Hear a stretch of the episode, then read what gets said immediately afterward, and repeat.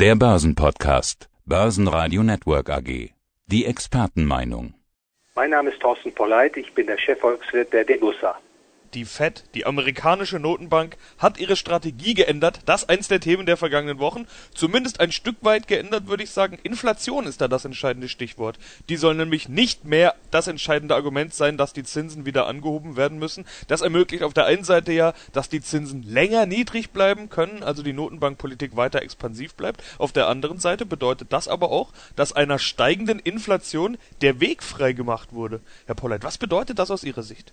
Die US-Zentralbank hat sich ein sogenanntes symmetrisches Inflationsziel zugelegt. Das heißt, in Phasen, wo die Inflation niedriger ausfällt als gewünscht, diese Phasen können dann nachgefolgt werden von Phasen, wo die Inflation höher ausfallen darf als gewünscht. Also im Durchschnitt einer langen Periode soll das Inflationsziel von etwa zwei Prozent erreicht werden.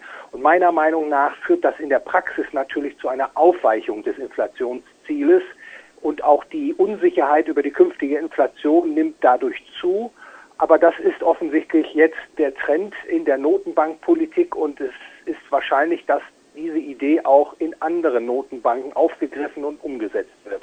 Also auch bei uns. Also bisher ist das ja jetzt, wie ich gerade gesagt habe, ein Fed-Thema, Federal Reserve, amerikanische Notenbank. Sie erwarten, dass diese Strategie auch bei uns sich durchsetzt? Bisher haben wir uns ja sowieso immer ganz gerne an der US-Notenbankpolitik orientiert. Ich glaube, die amerikanische Zentralbank ist de facto die Weltzentralbank. Die gibt auch in den Konzeptionen die Marschroute vor und ich glaube, früher oder später wird man diese Idee auch übernehmen hier bei der Europäischen Zentralbank und ebenfalls letztlich dazu übergehen, das Inflationsziel aufzuweichen. Warum wollen die Notenbanken denn überhaupt Inflation? Eines der Hauptargumente kennen wir ja seit der Finanzkrise und der Schuldenkrise rund um Griechenland, Pleite Italien und so weiter, nämlich dass man sich mit Inflation ganz gut entschulden kann. Staatsschulden, großes Thema. Ist das der Hauptgrund?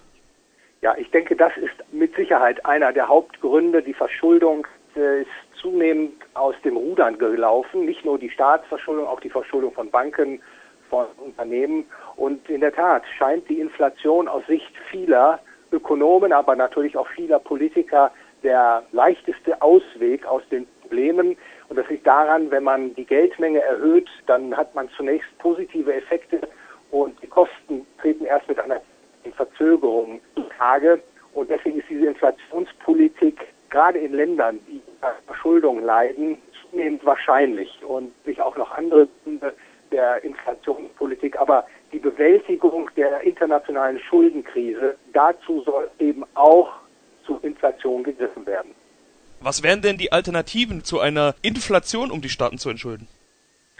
Man kann zu Schuldenrestrukturierungen greifen oder eben die Einstellung der ausstehenden Schulden bewirken, einen Schuldenschnitt. Das lief auf einen Schuldenschnitt hinaus. Man kann auch die Steuern erhöhen, um die Schulden der Vergangenheit zurückzuzahlen. Aber im politischen Prozess erscheint dann doch immer wieder das Drucken von neuem Geld, mit dem dann, aber im politischen Konsens erscheint dann doch immer wieder das Drucken von neuem Geld als die einfachste Lösung, um dem Schuldenproblem entgegenzutreten. Und das zeigt eben auch die Währungsgeschichte. Immer dann, wenn Staaten hoch überschuldet waren, kommt früher oder später die Inflation, weil man die offenen Rechnungen mit neu gedrucktem Geld bezahlt. Ein weiterer Punkt, den Sie nennen, ist der gesellschaftliche Umsturz. Inflation hilft denen, die Sachwerte besitzen wie Immobilien oder Aktien und trifft die unteren Einkommen hart. Die Schere zwischen arm und reich würde sich also weiter vergrößern. Daran könnte eine Notenbank doch eigentlich auch kein Interesse haben. Es ist ein gefährliches Spiel, die Inflation in die Höhe zu treiben. Und Sie sagen zu Recht, weisen zu Recht auf die sozialen und politischen Probleme hin, die Inflation bewirkt. Es ist tatsächlich so, dass Inflation Gewinner und Verlierer schafft. Beispielsweise Menschen verlieren ihre Ersparnisse. Die Teuerung, wenn sie denn zulegt, die verringert natürlich auch den finanziellen und auch den sozialen Status von vielen Menschen. Und das schafft Verbitterung und das öffnet dann radikalen Politikprogrammen Tür und Tor.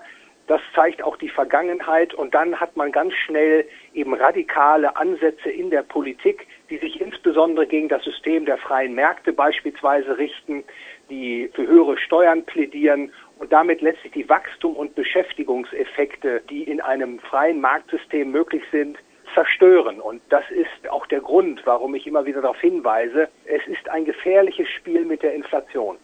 Bisher ist diese große Inflation ja noch nicht gekommen. Warum sollte sich das jetzt ändern?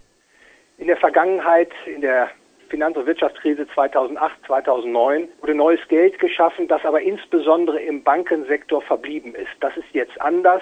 Jetzt finanzieren Staaten gewaltige Haushaltsdefizite mit neu gedrucktem Geld. Das neu geschaffene Geld kommt jetzt auch direkt auf die Konten von Konsumenten und Unternehmern und wird früher oder später ausgegeben. Und die Erfahrung zeigt, wenn die Geldmenge sehr stark steigt, dann zieht das auch die Preise in die Höhe um an der Stelle eine Zahl zu nennen, die Geldmenge M1, also Bargeldbestände plus Giroguthaben der Amerikaner bei US-Banken. Diese Geldmenge steigt derzeit um etwa 40 Prozent gegenüber dem Vorjahr. Und meiner Meinung nach ist das nur noch eine Frage der Zeit, bis diese Geldmenge preiswirksam wird. Und ähnliches zeichnet sich jetzt hier auch im Euroraum ab. Ihren Inflationsschutz kennen wir ja bereits. Gold haben wir schon einige Male drüber gesprochen. Das gilt jetzt aktuell wahrscheinlich so mehr als je zuvor. Ich glaube nach wie vor, dass Gold nicht überteuert ist, Silber im Übrigen auch nicht. Wir haben natürlich jetzt eine Marktkorrektur gesehen in den letzten Tagen. Nach einer sehr hitzigen Anstiegswelle in den Edelmetallmärkten haben wir nun eine Konsolidierung aber die Preisniveaus nach wie vor, die halte ich für sehr moderat und angesichts der Problematiken, über die wir ja jetzt auch schon gesprochen haben, denke ich für Investoren, die langfristig orientiert sind, die also Positionen mit einem Horizont von drei und fünf Jahren eingehen, ist Gold eine attraktive Möglichkeit, um einen Vermögensschutz im Portfolio darzustellen. Und ich verweise an der Stelle auch immer darauf, dass diejenigen, die mit einem steigenden Goldpreis rechnen, gute Gründe haben, auch einen Teil ihres Vermögens auf Silber zu setzen, denn äh, Silber hat meiner Meinung nach derzeit ein überproportionales Wertsteigerungspotenzial und das sollten die Anleger nutzen. Herr Polleit, vielen Dank für Ihre Einschätzungen. Ich bedanke mich für das Interview, Herr Leben. Börsenradio Network AG. Das Börsenradio.